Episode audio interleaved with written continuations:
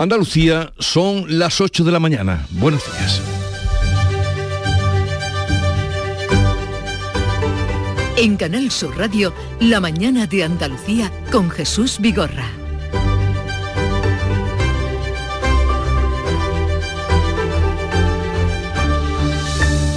Después de 15 horas de reunión, los representantes del Ministerio de Justicia y los letrados, antiguos secretarios judiciales, siguen sin acercar posturas en su intento por desbloquear la huelga indefinida que ha provocado la suspensión de más de 150.000 juicios en toda España.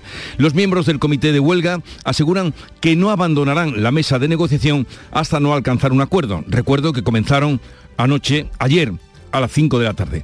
Para este viernes se mantiene el paro y las asambleas en las sedes judiciales de toda España a las 12 del mediodía. Eh, a partir de las 8 y media vamos a tener ocasión de hablar con un representante de los letrados judiciales de Andalucía que está precisamente en esa negociación en la que han transcurrido ya 15 horas hasta ahora para nada. Buenas noticias para la economía andaluza. Nuestras exportaciones marcaron un récord histórico en 2022 que roza los 43.000 millones de euros en ventas, un 24% más que el año anterior. Destaca el despegue del sector aeronáutico con un aumento del 39% y también del sector del aceite. Y la subida del precio de los alimentos abre un nuevo frente entre los socios del gobierno. Desde Unidas Podemos lanzan sin consensuar una bonificación del 14% en 20 alimentos básicos que pilló por sorpresa a los socialistas que se inclinan mejor por ampliar la rebaja del IVA al pescado y a la carne y acusan a sus socios de hacer demasiado ruido para marcar perfil propio. También siguen las diferencias entre PSOE y Unidas Podemos con la ley del solo sí es sí. Pedro Sánchez está dispuesto a reformar la ley sin sus socios. El PSOE niega que haya diálogo, mientras que los morados insisten en que han presentado propuestas y que seguirán negociando. Y esta noche a las ocho y media comienza la gran final del Carnaval de Cádiz y como siempre podrán seguirlo en directo por Canal Sur Radio y también por Canal Sur Televisión una retransmisión que llega a todos los confines del mundo por los muchos seguidores que tiene esta fiesta. Después comenzará ya la fiesta mm, que dura toda una semana, la fiesta del carnaval. Enseguida ampliamos estas y otras noticias. Ahora la información del tiempo. Social Energy. La revolución solar ha llegado a Andalucía para ofrecerte la información del tiempo. Viernes 17 de febrero con intervalos de cielos nubosos tendiendo a cubiertos y con polvo en suspensión y una pequeña probabilidad de precipitaciones débiles que podrían ir acompañadas de depósitos de barro de la temida calima. Las temperaturas van en ascenso. El levante va a soplar fuerte con rachas muy fuertes en Cádiz y en el litoral mediterráneo. En febrero, vuélvete loco con Social Energy. La locura de iluminar tu hogar noche y día consumiendo tu propia energía y ahorrar hasta el 90% en tu factura de luz gracias a nuestras baterías. Aprovecha las subvenciones disponibles para ahorrar con tus paneles solares. Primeras marcas con hasta 25 años de garantía. Estudio gratuito en el 955 44 11 11 y socialenergy.es. La revolución solar es Social Energy.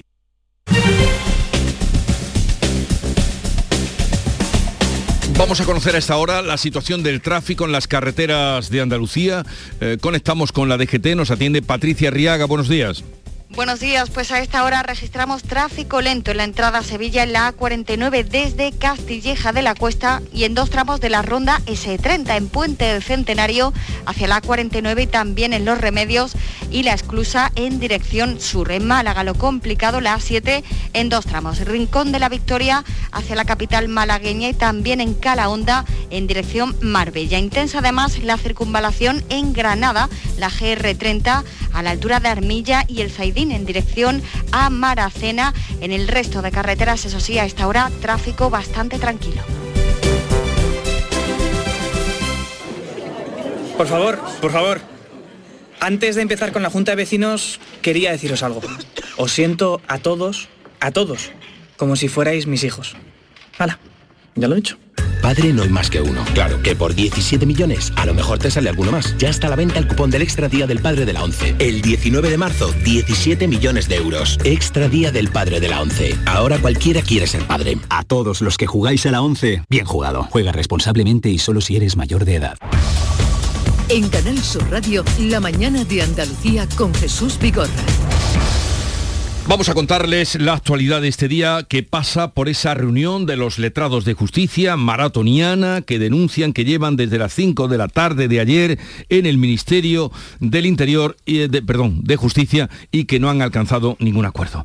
No hay diálogo con los representantes de justicia para desconvocar esa huelga. Manuel Pérez Alcázar. En un comunicado que han trasladado a Canal Sur Radio denuncian que siguen sentados frente a los representantes del Ministerio sin intercambiar palabra. Justicia convocó la reunión para tratar de alcanzar un acuerdo que desconvocara la huelga. Los secretarios judiciales plantean pasar a cobrar un sueldo equivalente al 85% del salario de un juez después de haber visto aumentadas sus competencias. Los huelguistas esperan ya un acuerdo, aunque no son muy optimistas. La pasada tarde lo expresaba así Rafael Castro, secretario de Justicia en la audiencia de Sevilla. Esperamos sobre todo que el Ministerio se dé cuenta de que esta situación ya es insostenible para los ciudadanos, para nosotros, para todo el mundo. Que haya tardado tres semanas a reunir el comité de huelga no da muchas expectativas de que sea una reunión fructífera, pero esperemos que por lo menos nos escuchen, eh, que era lo mínimo que podían haber hecho desde el primer día. Con la negociación bloqueada para este viernes se mantiene el paro de los secretarios judiciales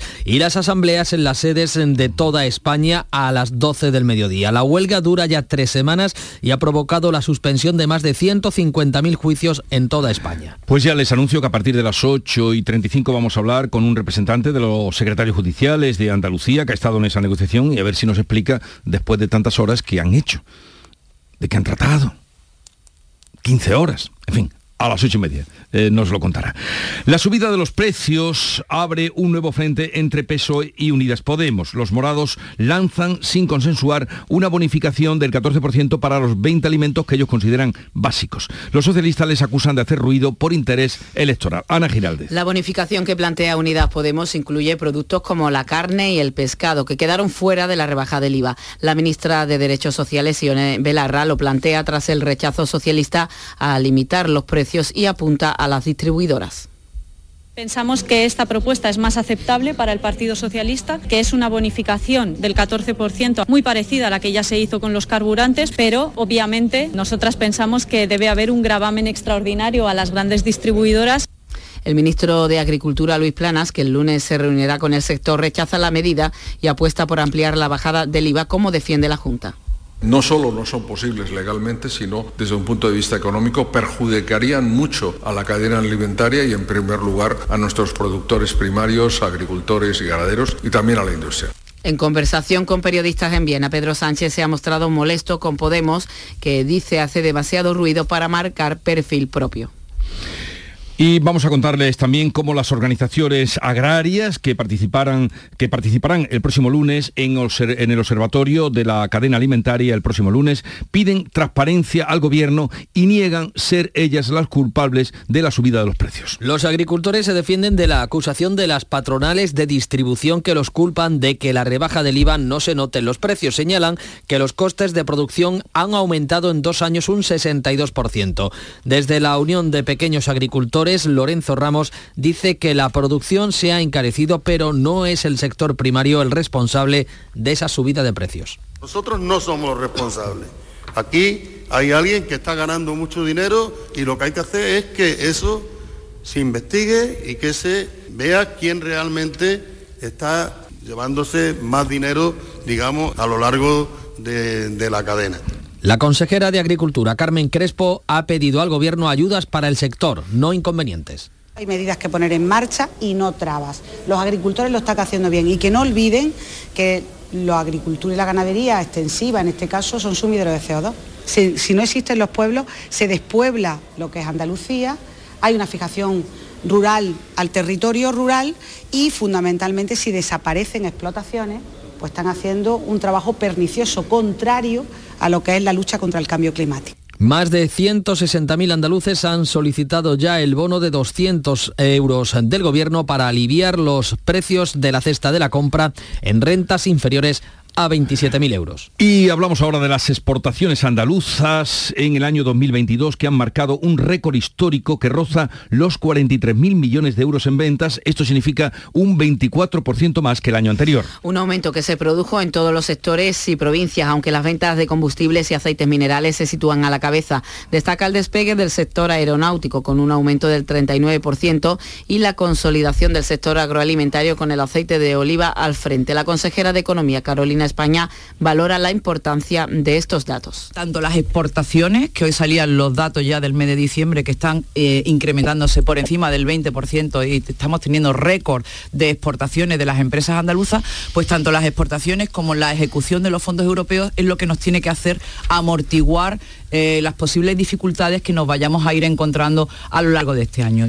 Asia y América han sido los mercados donde más han crecido las exportaciones. Pues vamos a saludar en este punto a José Manuel Alba, es el secretario general de Economía. José Manuel Alba, buenos días. Muy buenos días. Eh, ¿A qué se debe esta subida, esta importante subida en las exportaciones de las empresas andaluzas? Pues bien, usted se debe fundamentalmente al esfuerzo exportador que hacen nuestras empresas, que hoy en la actualidad encuentran un ecosistema económico favorable a las exportaciones en, Andalucía. Hay que decir que la, empresa andaluza está de enhorabuena, como habéis comentado, efectivamente, con una cifra récord de exportación en el año 22, con casi 43.000 millones eh, de euros. Esto representa sobre lo que es el Producto Interior Bruto de Andalucía, pues tiene un peso también histórico de un 22, 6%. Pero además este dato es muy relevante porque se da en un contexto económico con una coyuntura económica internacional, eh, digamos que hostil, marcada por lo que es la crisis del COVID-19, el conflicto bélico de Ucrania, la inflación y ya concretamente aquí en Andalucía por la sequía que nos está afectando especialmente de forma negativa, no solamente a nuestras producciones, también eh, a los precios que los eleva y al empleo agrícola que, que, disminuye, ¿no? digamos que es el ABC de, la economía. Como decía, eh, esto sitúa, digamos, la comunidad autónoma, que creo que es importante, eh, como tercera comunidad autónoma en cifras de exportación, solamente por detrás de, Cataluña y, de Madrid. Y el dato de diciembre, también hay que resaltar que es un buen dato, un dato récord histórico, se han exportado 3.739 millones de euros. De luego son datos que superan eh, bueno, todo lo que hasta ahora se había hecho. ¿Qué sectores son los que más han crecido en la exportación? Sí, pues mire usted, el crecimiento no solamente es cuantitativo, como estamos comentando, también es cualitativo. Crecen las ocho provincias andaluzas. Además se produce en su vida en industrias estratégicas como es la, la aeronáutica, con un crecimiento en tasas anuales del 39%, llegando digamos a los 2.134 millones. Crecen además nueve de los diez capítulos más exportadores, especialmente la industria manufacturera y agroalimentaria. Pero el capítulo líder en, las ventas y crecimiento del 2022 son los combustibles y aceites minerales, que llegan a los 7.546 millones, con un incremento del 44%. El agroalimentario sigue siendo uno de los pilares básicos del sector exterior, destacando las exportaciones del aceite de oliva, que tienen una tasa también de crecimiento del 24,3% y es el producto más vendido por Andalucía, superando los 3.000 millones de euros. El aceite de oliva, que por cierto este año va a escasear bastante porque ha sido una, cosecha eh, pues muy por debajo de, de, lo que viene siendo la media. Bueno, ¿y hacia qué países está orientado ese crecimiento de las exportaciones andaluzas? Sí, pues mire usted, los principales países de destino de las exportaciones de Andalucía son los países de nuestro entorno europeo, empezando por Alemania, seguido de Italia y Francia. Estos tres países superan los 4.000 millones de, exportación.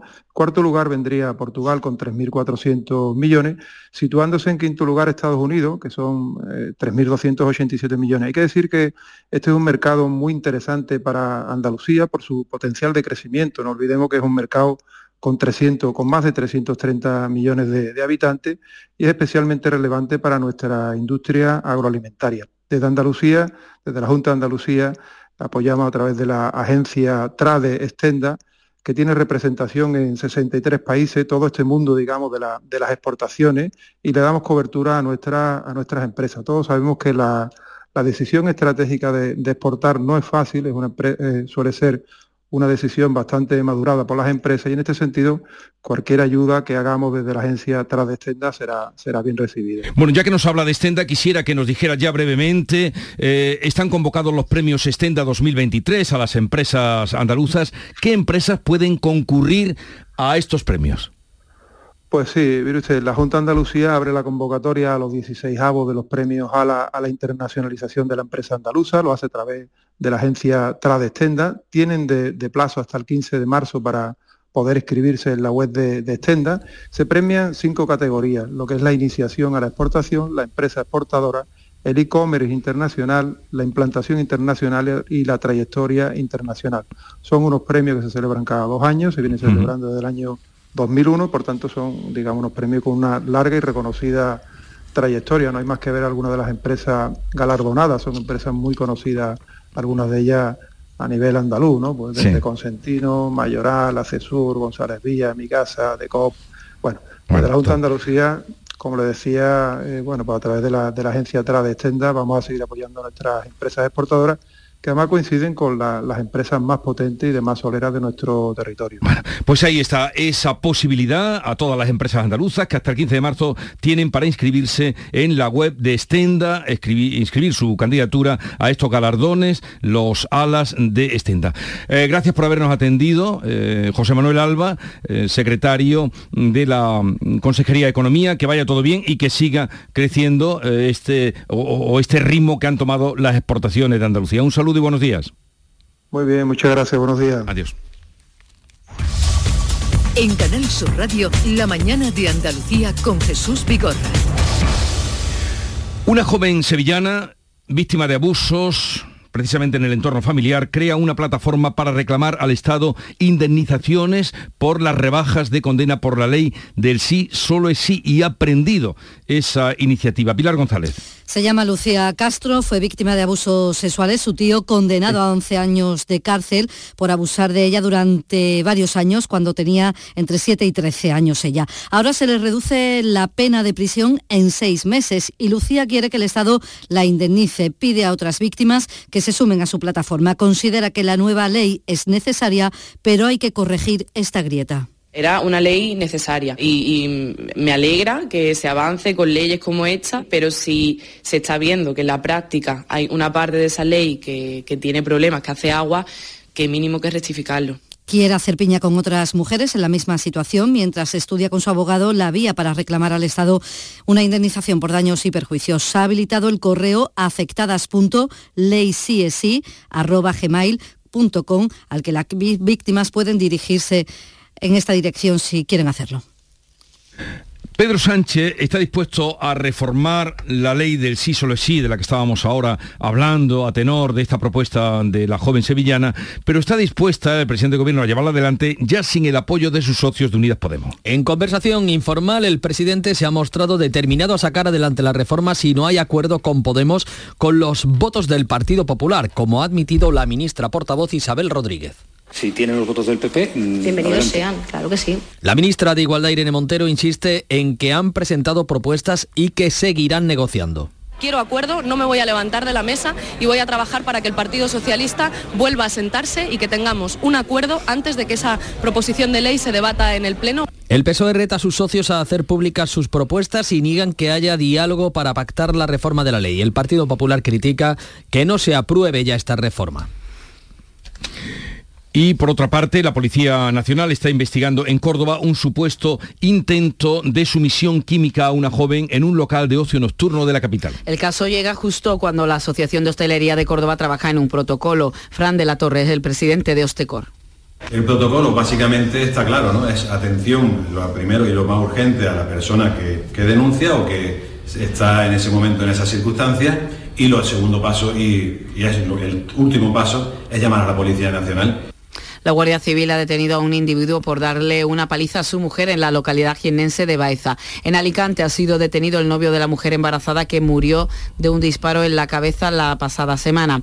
En la audiencia de Barcelona se ha celebrado además la vista para estudiar el recurso contra la prisión provisional del futbolista Dani Alves, encarcelado por supuesta violación. La Fiscalía ha pedido mantenerlo en la cárcel por riesgo de fuga. Este jueves han quedado aprobadas definitivamente la reforma de la ley del aborto y la ley trans del Ministerio ministerio de Irene Montero. Carmen Calvo ha vuelto a abstenerse en la votación de la ley trans. Irene Montero ha defendido sin presencia de otros ministros dos de sus leyes estrella. La ley trans pone la voluntad de la persona como única condición para que cambie de sexo en el registro a partir de los 16 años. La norma ha dividido a las feministas y al propio PSOE. Carmen Calvo ha vuelto a abstenerse tras ser multada por su partido al saltarse la disciplina de voto. Por contra, Irene Montero la considera una ley histórica porque permite esto en personas.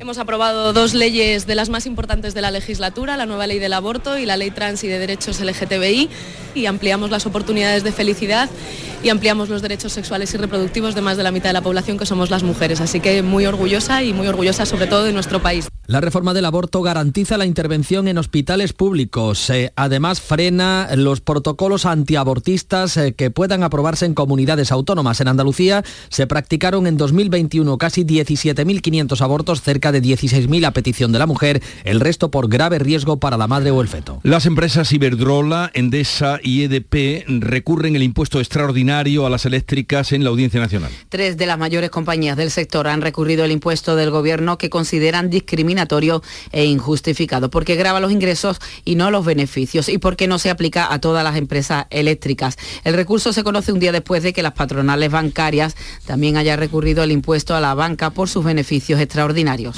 Pues en otro impuesto, el que graba las grandes fortunas contra el que han recurrido o van a recurrir Andalucía y Madrid, parece ser que a tenor de lo que piensa el gobierno no va a prosperar, dice el gobierno que está convencido de ello. La ministra de Hacienda, María Jesús Montero, considera que el tributo está dentro de sus competencias y subraya que no va contra nadie, sino que pide un mayor esfuerzo para superar la crisis de los que más tienen. No se trata de ejercer competencias de otro, como he escuchado, no se trata de ir contra nadie, se trata de pedirle a aquellos que tienen grandes capitales un esfuerzo superior y estamos seguros de que ese recurso evidentemente no prosperará. Además del recurso contra el impuesto a las grandes fortunas, la Junta ultima otro contra el recorte del trasvase de agua del Tajo Segura. El gobierno del socialista valenciano Simo Puig lo va a aprobar hoy, como ya hizo el Ejecutivo murciano. Nuevas en el caso de los seres. El juez eh, dicta auto de apertura de juicio oral contra 35 personas y dos empresas en la denominada pieza de las sobrecomisiones, entre ellos el consejero Antonio Fernández. La Fiscalía Anticorrupción pide para ellos 244 años de prisión por supuestos delitos de blanqueo de capitales, prevaricación administrativa, cohecho, malversación, falsedad documental y asociación ilícita. La Junta, que ejerce la acusación particular como perjudicada por el saqueo, eleva su petición a los 263 años de prisión. El magistrado impone a los 37 acusados y a otros 31 responsables civiles, entre los que se encuentran las Confederaciones Nacional y Regional de Comisiones Obreras y UGT, les impone fianzas que ascienden a 1.355 millones de euros. En el caso de no depositarla, se le embargarán los bienes. Entre los acusados están tres exaltos cargos socialistas. El ex consejero de Empleo, Antonio Fernández, encarcelado por la pieza política de los ERE, y también los exdirectores generales de Trabajo, Juan Márquez y Daniel Alberto Rivera. Ascienden ya a 7 millones de euros la cantidad pagada por el Barcelona al ex vicepresidente del Comité de Árbitros, el segundo en importancia eh, de la representatividad de los árbitros nuestro país. La Liga descarta el descenso del equipo porque por prescripción del delito deportivo, pero sí puede haber una sanción penal. La Liga de Fútbol Profesional mantiene que el Barcelona no puede ser sancionado deportivamente con el descenso de categoría porque ya han pasado cinco años y el posible delito habría prescrito, aunque sí que podría haber sanción penal o incluso tributaria. Las cantidades cobradas por el vicepresidente de los árbitros ascienden ya a 7 millones de euros. Según publica El Mundo, José María Enríquez Negreira por Burofax al club con denunciar los hechos cuando el Barcelona dejó de contratar sus servicios.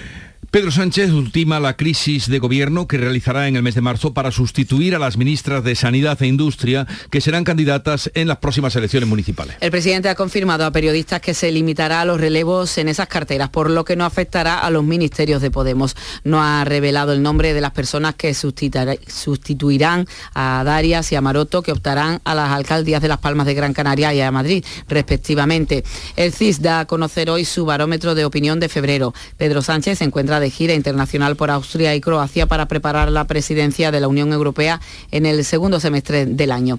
En Zagreb se ha entrevistado con el primer ministro croata, con quien ha departido acerca de los objetivos a cumplir durante este mandato. Hemos eh, intercambiado pareceres sobre cuáles son eh, los objetivos de la presidencia española de la Unión Europea, que lógicamente va a estar eh, en línea con los trabajos que ya está desplegando la presidencia sueca de la Unión Europea en este primer semestre del año.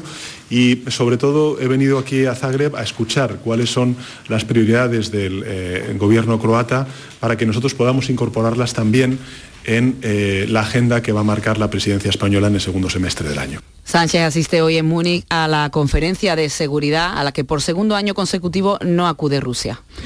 Explosión de una bombona de butano en una vivienda en el centro de Córdoba que ha provocado quemaduras graves a una mujer. ¿Qué ha pasado, Miguel Vallecillo? La persona herida grave es una mujer de 56 años que tuvo que ser trasladada en UBI móvil al hospital. Anoche quedaron desalojadas cuatro viviendas en la capital cordobesa, que son la que tuvo la explosión y otras tres de la misma planta, en el barrio del Figueroa. Hablamos de un bloque de pisos en donde se produjo la explosión poco antes de las 9 de la noche de ayer. Los desalojados han recibido ayuda social del ayuntamiento si la han necesitado y las viviendas no tienen peligro de estructura. Lo confirma el jefe de bomberos de Córdoba, Daniel Muñoz. La estructura no presenta ningún tipo de riesgo estructural. El, edificio está completamente consolidado. Eh, son cuestiones de eh, daños eh, en tabiquería. la planta segunda es la planta que se ha visto afectada eh, se va a proceder a un realojo de esta familia en planta segunda. Esta mañana conoceremos eh, cómo está la mujer herida en este suceso. A prisión los dos jóvenes detenidos en Antequera, en Málaga, por la muerte de un hombre sin hogar. María Ibáñez. A estos dos jóvenes de 19 años se les investiga por un delito de asesinato. La autopsia ha revelado que el hombre de 51 años falleció a golpes. La policía ha encontrado un martillo en el domicilio de uno de los arrestados. Los investigadores determinarán si el martillo es el arma homicida de este caso. Los agentes detuvieron a los presuntos asesinos este lunes, apenas unas horas después de que apareciera el cadáver de la víctima, un hombre sin hogar que dormía en los soportales de la biblioteca de San Zoilo, en Antequera. La autopsia ya ha confirmado que recibió varios golpes en diferentes partes de su cuerpo. Y atención si están en Sevilla o van a pasar por la ciudad, porque hoy comienzan los primeros cortes de tráfico para el maratón o la maratón del domingo en la que van a participar, participar nada menos que 12.000 corredores. Un importante evento que va a dejar en la ciudad 15 millones de euros de forma directa y se calcula que tiene un impacto económico de hasta 60 millones por la promoción que supone eh, que un centenar de televisiones vayan a contar esta carrera que puntúa en los circuitos internacionales. De hecho, participan 200 atletas de élite que vienen a batir récord. Como explicas, habrá 12.000 corredores, de ellos 9.000 vienen de fuera de la ciudad. El sacristán Diego Valencia, asesinado, como recordarán, en el ataque yihadista de Algeciras, recibió anoche a título póstumo la distinción de Carnaval Especial 2023 tras el pregón que dio nuestro compañero Enrique Tadeo. Eh, desde Algeciras, adelante. Pues un reconocimiento que recogieron sus hijos y con el que el mundo del carnaval algecireño ha querido rendir homenaje a Diego Valencia por su apoyo y defensa de esta fiesta durante toda su vida. Enrique Tadeo, nuestro compañero de deportes aquí en la redacción del Campo de Gibraltar, gran conocedor del mundo del carnaval, fue el encargado anoche de dar el pregón que dedicó también a Diego Valencia. Informó nuestra compañera Ana Torregrosa desde Algeciras y esta noche es la gran final del Carnaval de Cádiz que podrán seguir a partir de las ocho y media de la tarde por Canal Sur Radio y por Canal Sur Televisión. Salud Botaro, ¿cómo está la situación en las vísperas? Pues eh, está como todos los años, Jesús, con muchas ganas de fiesta, de saltar a la calle después de casi un mes de concurso y con unas cifras que ya se dejan sentir en la ciudad, porque la ocupación hotelera este primer fin de semana en Cádiz roza ya el 84% a falta de reservas de última hora y casi el 100% la noche del sábado, una ocupación que salpica también a otras localidades eh, cercanas de la bahía, una final con más de 10 horas de retransmisión, pero también hoy con la entrega de los Hércules de Oro del Carnaval de Cádiz. Los galardonados son la Universidad Gaditana, también una mujer que es maestra de corte y confección, Aurora Marchante, que ha hecho los tipos de numerosas agrupaciones y un recuerdo muy especial a nuestro compañero Juan Manzorro, Hércules de Oro del Carnaval de Cádiz de este año a título póstumo. De la final, pues allí estaremos, Canal Sur Radio, RAI y Canal Sur Televisión, para abrir ese concurso, esa final del concurso, con el coro el día de mañana, cerrará la comparsa El Embrujo de Cádiz y antes habrá una actuación de la antología de Enrique Villegas, que es a quien se ha dedicado este año el concurso oficial de agrupaciones. Nos queda mucho carnaval por delante y lo contaremos aquí. Y muchas horas de esta noche y madrugada. Fuerza y ánimo para vivirlo y contarlo. Hasta luego. Adiós. A todos los compañeros les deseamos lo mejor. Bueno, un último apunte, Manolo. Un, un, incendio del que tenemos que dar cuenta esta madrugada la localidad sevillana del Viso del Alcor con tres heridos. Se trata de dos hombres de 22 y 34 años y una mujer de 58 que han necesitado asistencia por inhalación de humos. Son las ocho y media de la mañana, tiempo ahora para la información local y luego mm, volvemos con la tertulia. En la mañana de Andalucía de Canal Sur Radio. Las noticias de Sevilla. Con Pilar González. Buenos días. El Sevilla ha goleado al PSV en partido de Liga Europea en una competición que ha ganado seis veces. Lo vamos a escuchar aquí en Tiempo de Deportes en un día en el que comienzan los cortes de tráfico por la maratón del domingo. Van a correr 12.000 personas. Enseguida los detalles. Antes el tráfico. Se nota que es viernes y hay menos tráfico a esta hora. Tan solo queda un, un kilómetro en el nudo de la gota de leche sentido Ronda Urbana Norte y hay tráfico intenso en las principales vías de acceso a la ciudad. En cuanto al tiempo, tenemos nubes, hay ligera presencia de polvo en suspensión, más acusada al final del día, sopla viento del este y eso se nota y sube las temperaturas. Se espera una máxima de 22 grados en Morón, 24 en Lebrija, 25 en Écija y en Sevilla. A esta hora 12 grados en la capital. ¿Has pensado en instalar placas solares en tu vivienda o negocio? Con Sol Renovables, enchúfate al sol. www.solrenovables.com o 955 35 53 49.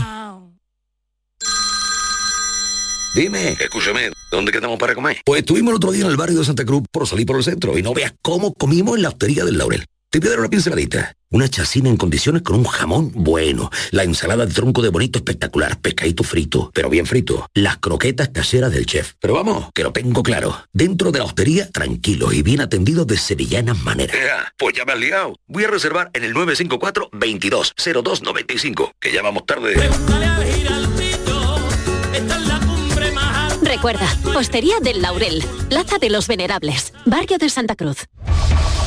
Tenemos dos, dos, últimas horas. Tres personas han resultado afectadas por humo en una vivienda del Viso del Alcor, un incendio en una casa de dos plantas esta madrugada y ha tenido lugar en estas tres personas afectadas. El incendio ha tenido lugar, decimos, en una habitación que sí ha resultado quemada. Y la policía ha detenido en Sevilla cuatro hombres por sustraer catalizadores de vehículos estacionados en el barrio de Heliópolis.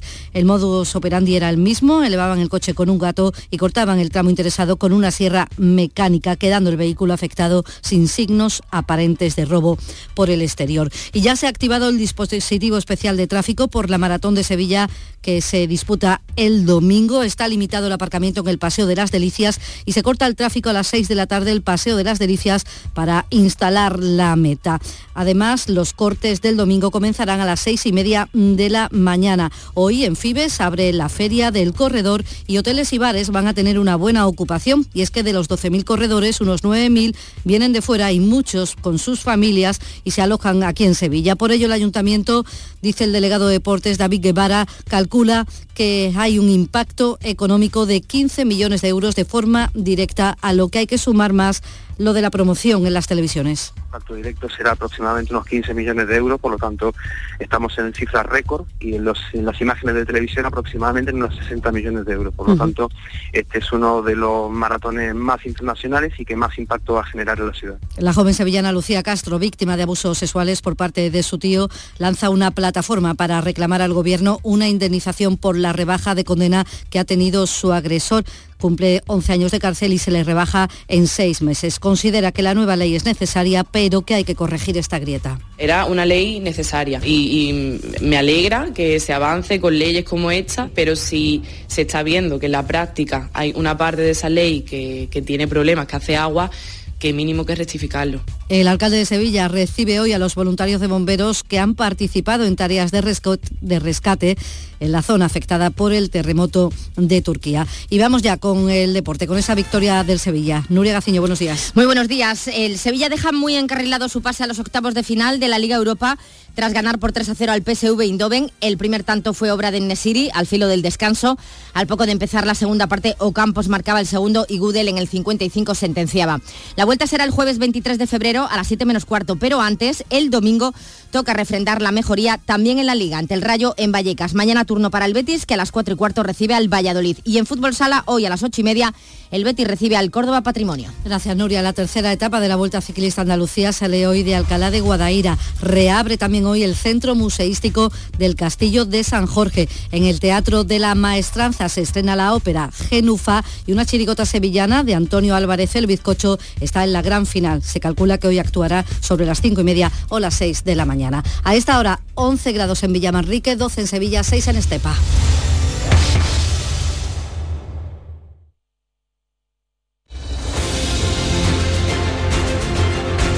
8.35 minutos de la mañana, en un momento estábamos en tertulia con Antonia Sánchez, Carlos Navarro Antolín y Javier Rubio.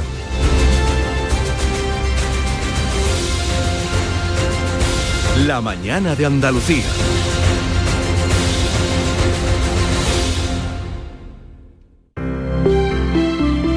Buenos días. En el sorteo del cupón diario celebrado ayer, el número premiado ha sido 43.485. 43485. Serie 49049. Hoy, como cada día, hay un vendedor muy cerca de ti repartiendo ilusión. Disfruta del día. Y ya sabes, a todos los que jugáis a la 11, bien jugado. Nuestros abuelos siempre han desempeñado un papel fundamental para nosotros. Construyeron la sociedad de bienestar que hoy disfrutamos. Nos transmitieron sus valores, sus costumbres, sus fiestas. Ahora más que nunca necesitan de nuestra atención y cuidados. Por ello, CaixaBank y la Asociación de Autores del Carnaval de Cádiz quieren premiar la copla carnavalesca que regale el mejor homenaje a nuestros mayores durante el concurso de agrupaciones del Carnaval de Cádiz. CaixaBank, mayores llenos de coplas. Buenos días. En el sorteo de mi día de la 11 de ayer, la fecha ganadora ha sido 10 de octubre de 2015. Y el número de la suerte, el 8. Recuerda que hoy, como cada viernes, tienes un bote millonario en el sorteo del Eurojackpot de la 11. Disfruta del día. Y ya sabes, a todos los que jugáis a la 11, bien jugado. Los fines de semana nos despertamos en los mejores rincones de Andalucía para que conozcas su historia, su cultura, sus curiosidades, sus leyendas. Te invitamos a conocer una Andalucía llena de talento, hermosa, fascinante y única. Andalucía nuestra. Los sábados y domingos desde las 7 de la mañana en Canal Sur Radio con Inmaculada González. Más Andalucía, más Canal Sur Radio.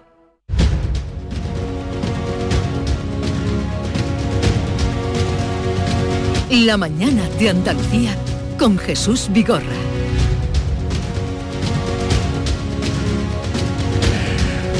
Vamos ya a comentar la actualidad, las noticias que les venimos contando desde primera hora de la mañana y para ello están hoy con nosotros Antonia Sánchez, su directora de la Voz de Almería. Buenos días, Antonia. Muy buenos días, Jesús. ¿Ha llegado ya la calima por ahí o no? Sí, sí, sí. Madre mía. No es, no es de polvo rojo como el año pasado, más, pasado con más o menos por estas fechas, pero sí, sí, aquí la tenemos. El año pasado lo dejó todo bien. Bueno, ¿eh? aquello era, era marciano y marciano por, por todos los rojizos, ¿no?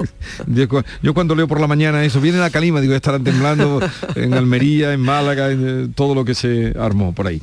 Eh, también está con nosotros Carlos Navarro Antolín, su director del Diario de Sevilla. Buenos días, Carlos. Muy buenos días, Jesús. ¿Qué tal? Pues la verdad no me puedo quejar porque ya no me he encontrado ningún pingüino al entrar en la radio.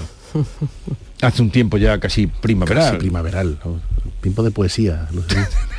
bueno, hoy, hoy es aniversario del nacimiento de Becker. no Pues sé si lo dices por eso. lo he clavado, lo he clavado. No, no, no, no lo- no sé si lo tenías preparado.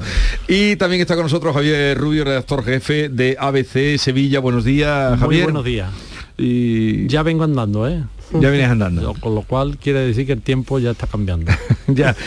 En cualquier momento eh, de la conversación, si no se nos duerme, eh, vamos a hablar con un letrado, lo digo con todo el cariño por la noche que llevan, que es Luis Toribio, miembro de la Junta Ejecutiva del Colegio Nacional de Letrados de la Administración de Justicia, que ha sido el que nos ha dicho, cuando hemos llegado aquí esta mañana, que estaban todavía negociando, empezaron a las 5 de la tarde de ayer, que no habían llegado a ningún acuerdo y poco menos que estaban mirándose a las caras porque habían eh, esto bueno ahora hablaremos con él y podremos mm, podrá decirlo de primera mano son eh, 15 horas 15 horas de negociación Sí. es la pregunta no lo pregunto. Ahora- ahora se lo vamos a preguntar. Claro en 15 horas para negociar mm, da tiempo para mucho no quién era quién era Eh, este era italiano no el que decía aquello de culo di ferro no o sea mm, plantearte una negociación eso sentado atornillado a- al asiento y esperar que pasen las horas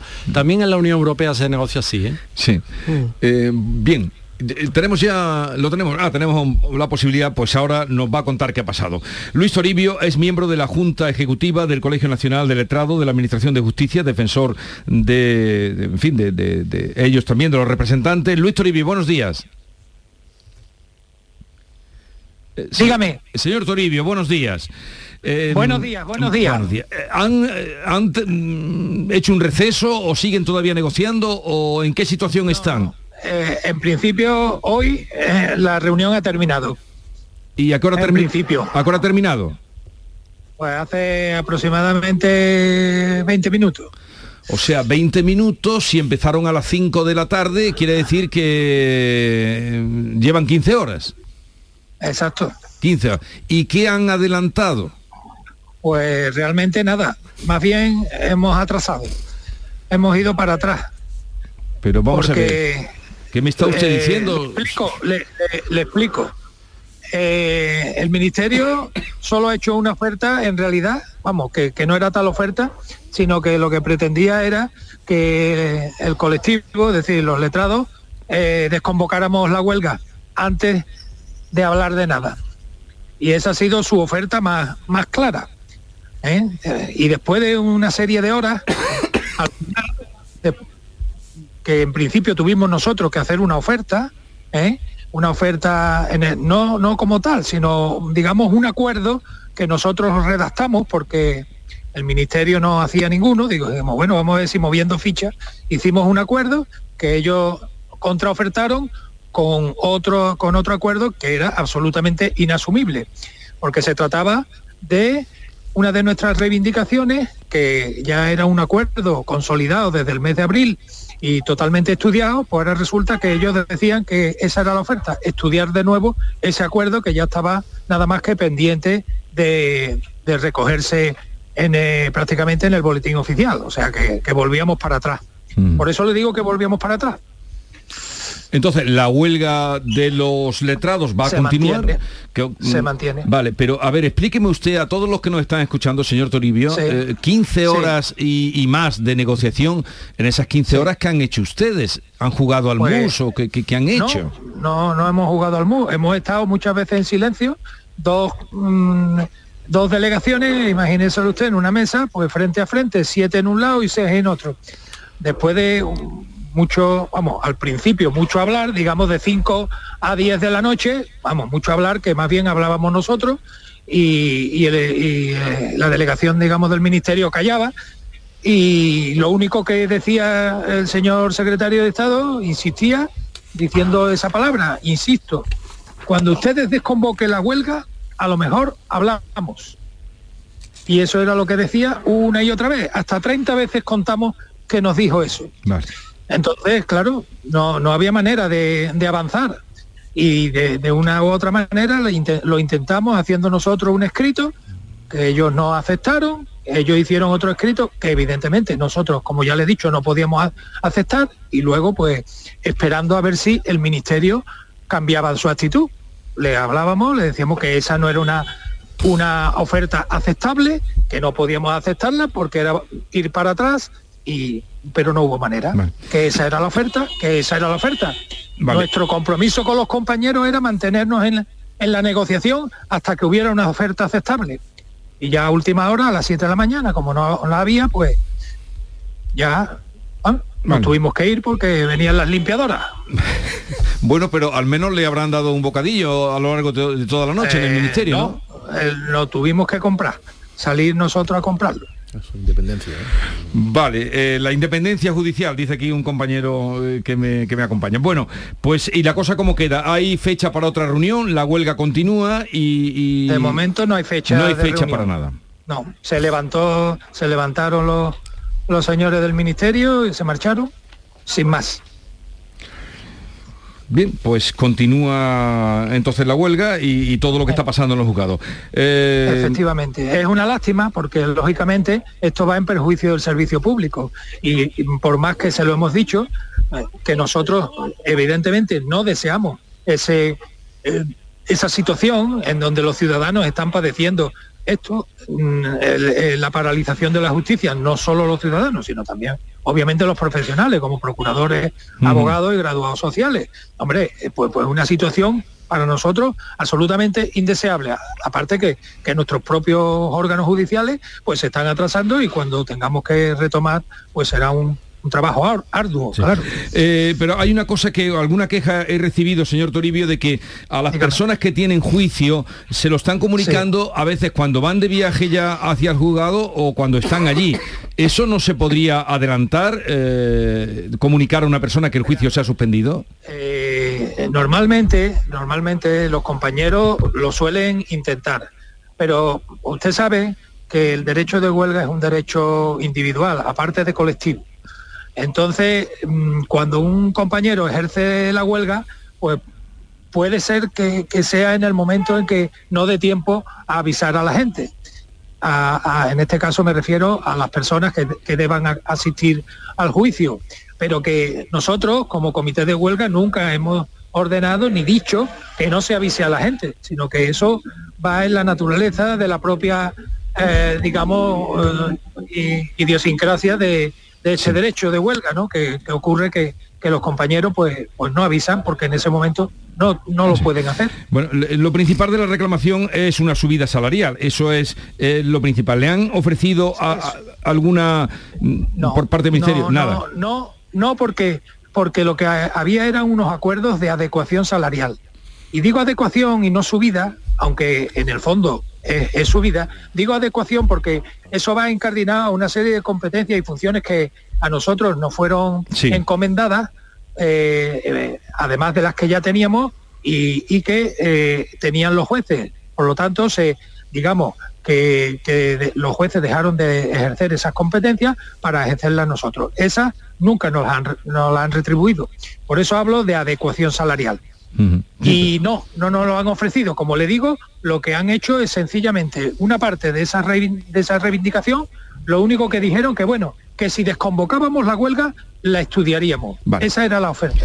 Bueno, pues Luis Toribio, a descansar, miembro de la Junta Ejecutiva del Colegio Nacional de Letrado de la Administración de Justicia. Gracias por Muchas atendernos, gracias. un saludo y De ya nada. veremos qué va pasando. Adiós.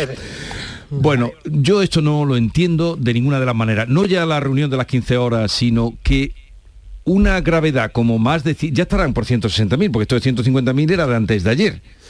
Juicios y vistas suspendidos. No sé si vosotros conocéis a alguien directamente. Yo conozco a alguien porque me han llamado personas que llevan esperando un juicio tres, cuatro años. Sí, pero Jesús, el- ¿le interesa a alguien realmente la justicia en este país? O sea, vamos a plantearlo con la mayor crudeza. Hombre, al, al- al que, la, a la que la- al que la está Hombre, pidiendo, sí, a al que la está reclamando, sí. Eso sí, a los sujetos de la, de la acción judicial, claro. Pero a los políticos, a los gobernantes, ¿les interesa que el sistema judicial funcione? Yo me lo planteo, porque las inversiones en justicia siempre son las últimas. No, mm, no se avanza nada. La informatización de los, de los juzgados es una cosa que, que clama al cielo. No están intercomunicados los sistemas eh, informáticos de las comunidades, de los... mm, Pero, pero esto, ¿esto qué es? ¿No? Sí, Entonces, sí. Siempre se ha uno- dicho, uno ¿no? duda de eso, de, de que realmente a, a- a los políticos, a los gobernantes, a las autoridades, les interese que funcione un sistema judicial como, como el español, está de- permanentemente desbordado, de- permanentemente instalado en el caos. y ahora pues bueno, añadimos más caos, pero ya está. Sí, siempre se ha dicho eh, que la y, se dice mucho en el, en el ámbito de la justicia ya eh, y en todos los niveles de, la administración, no, no solamente en este caso los secretarios judiciales o los jueces o eh, también los, funcionarios, incluso los, colectivos, digamos, mm, que forman parte del sistema, abogados, etcétera, sí, es, casi un un, dicho común que, que por parte de, los gobernantes mm, la inversión en justicia no se considera tal inversión, sino más bien un, gasto y que no hay una, una atención prioritaria cuando es un, realmente es un, un sistema que eh, puede ahorrar también mucho dinero, mucho dinero al Estado, ¿no? Si no se dilatan determinados procesos, eh, en, en el fondo se está, se está ahorrando. Pero es verdad que eso es un, ya digo, un denominador común en- por parte de prácticamente todos los colectivos que, que forman parte de, de la justicia. Eh, eh, es algo que, que garantiza los derechos de, de los ciudadanos y, y que en el fondo mm, podría ser hasta rentable en los términos que acabo de mencionar, no, no rentable que vaya a, a proporcionar ingresos, pero Mm. que sí puede evitar muchos gastos. ¿no? Entonces, que no funcione bien, eh, desde luego es, eh, es muy perjudicial para, para la sociedad. Hay que lamentar que por H por B la justicia, o mejor dicho, el funcionamiento de la justicia es, noticia. Hace un mes que estábamos con el bloqueo del Poder Judicial, con una cúpula de la alta justicia totalmente politizada y en la que se extrapola las fuerzas parlamentarias como, como casi un calco, lo cual no es nada bueno ni recomendable. Y ahora con los fedatarios del juzgado, que son los secretarios judiciales, llamados ahora letrados de la Administración de Justicia, que no es ya que se retrasen vistas y juicios, que tampoco se pueden hacer declaraciones, porque son los que tienen que dar el visto bueno y el aval a todo ese funcionamiento que no- muchas veces no es en la sala y que muchísimas veces no se ve, como tampoco hay tampoco hay registros, ¿no? En el fondo de todo el asunto está la subida salarial, no la, adecuación Sí. y palabras, en fin, Mm. alternativas. Sí. Es subida salarial porque quieren cobrar como los magistrados. Y los magistrados pues alegan que los- las funciones no son las mismas, que no lo son. Pero bueno, sus deseos son legítimos. Efectivamente hubo unos acuerdos con el Ministerio de Justicia, con el departamento que dirige Pilar Job, no se cumplen los acuerdos y están ejerciendo su derecho a la huelga, que podrían tener a lo mejor un poquito más de mayor diligencia, nunca mejor dicho, y avisar al ciudadano. Bueno, pues es, es deseable que la tengan, pero claro, la- el efecto de la huelga, si no quizás no se notaría tanto, ¿no? Pero es lo- eh, la justicia es un perro flaco y esta es una pulga más. ¿eh? Pero, pero que esto, y hay bloqueado, esto se está Claro, contando. es que- eh, ayer hablaban de 570 millones bloqueados, se de puede- gente que está Si esperando. los fedatarios judiciales casi casi no se puede hacer nada. Vistas, juicios, registros. Pues entonces todo. deben pintar muy poco, porque 20 días así que llevamos, y, y esto ya, habéis oído la hoy- reunión. Hoy faltan 100 días para las elecciones, Jesús. Ya verás como dentro de poco tenemos otra noche de negociación de esta, que además me- a mí no me importa, porque los, los ministerios están para eso, para trabajar. El problema es que algunos de los, de los detalles que se han puesto, que te ha contado este señor, de que se quedaban en silencio, eran para una novela, ¿eh? eran para haber Bueno, estado allí. ¿eh? Y, la- y lo de las limpiadoras. A ver, ¿no? eso ha sido el titular, magnífico. Con la- con la Nos tuvimos que ir porque venían las limpiadoras, ese es el título. La escoba detrás de la Nos tuvimos que ir. Magnífico. Pero, Luis Toribio, lejos de estar medio eh, dormido, estaba activado. ¿eh? Sí, sí, estaba, estaba- Yo tengo una noche de negociación de esas, tengo que estar tres días acostado. Ya, yo igual, es un... Vamos a reírnos porque por lo menos el asunto es muy serio, ¿eh? Es serio, yo lo veo grave. La justicia es, vamos. Lo- o lo encuentro grave. El, Muy el- grave, claro. la- el viernes pasado, como viene Joaquín Moecker, que ahora vendrá, nuestro letrado aquí, y, propusimos, a ver, gente que, que- que está teniendo juicio, y llamaron cada cosa. Claro, llamó cada sí. cosa de un señor que venía de Extremadura y a la mitad del camino había dicho que se fuera para atrás, otro que llevaba esperando no sé cuántos Que juicios. ya de por sí la que justicia te- es lenta, que ya de por sí. ¿eh? no, es muy lenta. Bueno, ahí esta mañana ahí de tu provincia me han contado, eh, Antonia, bueno, esto es un poco lo de en Vera, no sé si estás al tanto, supongo que sí. En Vera, en una urbanización de Vera, se les ocurre a unos que serían mayoría, eh, que para ir a la piscina hay que ir en... Ponerle una valla. o- No, no, Ah, ir en bolas. Eh, Deciden que para ir a la piscina pues hay que ir en porreta, como se decía cuando yo era chico. Y entonces otros dicen que en la- en la- estando en la piscina, en su urbanización, que van con bañador. Cinco años han tardado. Sí, sí. Cinco años. Sí, sí. Bueno, sí, esto es eh, el, conflicto, o, eh, vamos a llamarlo así, entre los textiles, ¿no? Y los, y los nudistas, sí, porque así se llaman. Sí, sí, textiles y los nudistas. en la zona, en la zona de Vera Playa, eh, bueno, es un conflicto que viene de, hace tiempo y efectivamente, bueno, pues si además en los tribunales eso se va dilatando, pues em, el conflicto que está a pie de, a pie de, a pie de urbanización, a pie de piscina, ¿no? entre otras muchas cosas, pues, pues ahí sigue. Pero eso es un defecto de nuestro sistema judicial. O sea, que esto que es una, es una anécdota, esto, esto es una chiquillada, si podemos decirlo así que sí, que será muy importante para los que defienden una postura y otra. Pero mire usted, esto no puede consumir recursos de un servicio público tan fundamental como la justicia, esto se tiene que resolver de otra manera, por otro cauce, mm. que venga, yo qué sé, arbitraje, un juez de paz y diga, mire usted, ya está, a partir de ahora sí o asado. hay mucha afición, vaya al juzgado. Ya está, pero no, nada, a reclamar, al juzgado. a los plazos, a alegaciones, a testigos, a peritaje, y tú dices, un momento, un momento, que lo que estamos discutiendo es si vamos en cuero o vamos con un bañador por lo alto cuero otra expresión muy acertada. No tiene ¿eh? mayor trascendencia. Yo cuando era chico se decía eso, ¿eh? en cueros. En cuero, Pero aquí ha habido una, hay una figura que es la del arbitraje que no ha terminado de arrancar. mira que se estimula, que se promociona, pero no... No termina de arrancar y... Y, la gente quiere pintura de guerra en la cara. ¿eh? El arbitraje suena...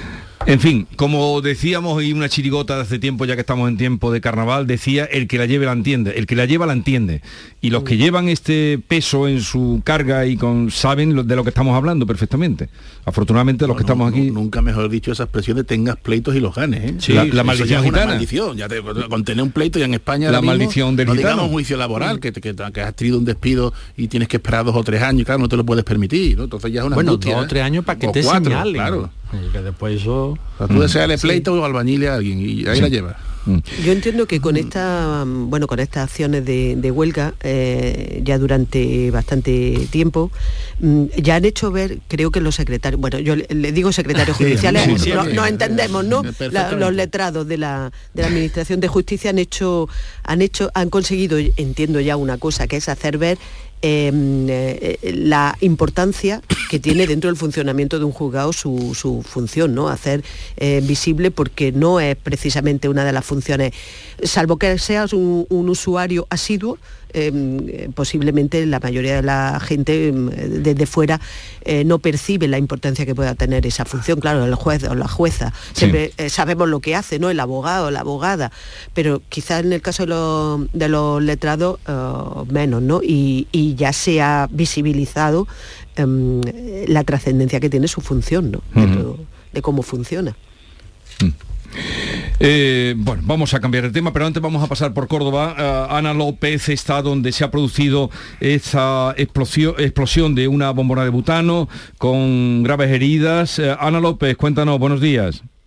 ¿Qué tal? Muy buenos días. Pues sí, me encuentro ahora mismo en el rellano de este bloque, del número 8, en el barrio de Figueroa. Eh, los cascotes han llegado hasta, hasta aquí abajo. Eh, la explosión se produjo a las eh, ocho y media de la tarde en la segunda planta. Nos han confirmado los vecinos que apenas tres familias han dormido en este bloque eh, porque se vio afectada toda la segunda planta. La segunda planta fue desalojada por eh, prevención, aunque nos los bomberos que han estado actuando toda la tarde eh, han comentado que no habría daños estructurales, aunque va a haber, por supuesto, una revisión a lo largo de la mañana.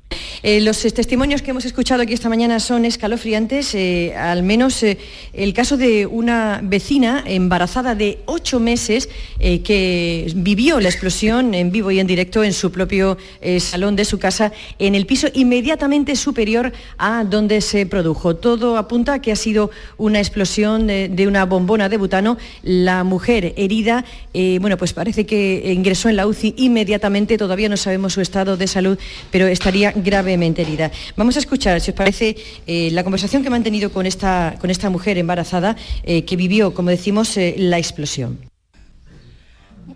susto muy grande. Yo vivo en la vivienda de por encima de, la que de la explosión. Nosotros sentimos un boom muy fuerte, la puerta de mi casa reventó y nada, pues yo cogí a mi hijo, a mi madre y intenté salir bajar para abajo y como vi que abajo había mucho escombro y no podía bajar, subí a la azotea, salté a la siguiente y bajé por el bloque de al lado, a la calle. ¿Estás embarazada? De ocho meses Me quedan cuatro semanas para dar a luz. Y mi niño con cinco años. ¿Y has ido al médico para que te vean? Bueno, anoche me asistieron aquí, los sanitarios, me tomaron la atención, estaba bien, al bebé lo notaba y ahora voy a hacerme una analítica y a que me den un chequeo, pero me encuentro bien, lo que tengo es el shock y el mal rato, mucho nervio y mucho miedo porque mi vida es mi casa. ¿Y, tu casa cómo se ha visto afectada? Pues no he podido ver mucho, pero no por lo que he visto no hay mucho afectado. Está la puerta, en la cocina y tengo así daños pero ya le digo, no me han dejado tampoco y ver con tranquilidad todo. Pues la policía local ha estado aquí toda la noche vigilando las viviendas porque eh, muchas de ellas tienen las puertas y las ventanas reventadas, temen eh, pues que pueda haber en robos, lógicamente. Ahora mismo, a esta hora, eh, lo que estamos viendo son vecinos que están, algunos de ellos están recogiendo sus enseres, están llevándoselos, esperando un poco a ver la valoración municipal para saber si es seguro volver a sus casas ya esta noche. Desde el Parque Figueroa informó Ana López desde Córdoba. Estamos llegando a las 9 de la mañana. Vamos a seguir ahora eh, hablando sobre los temas de actualidad con Antonia Sánchez, Carlos Navarro Antolín y Javier Rubio. Nos acercamos a las 9. Tiempo para recapitular las noticias que les estamos contando desde primera hora de la mañana. Vete a dormir con una sonrisa, con el show del comandante Lara. El humor más travieso, los invitados más divertidos, las mejores versiones musicales de Calambre. Yuyu, Abraham, Sevilla, el niño de Luquelele, yo qué sé, a ver dónde lo metemos todo. El show del comandante Lara. Los domingos en la medianoche en Canal Sur Radio. Más Andalucía, más Canal Sur Radio.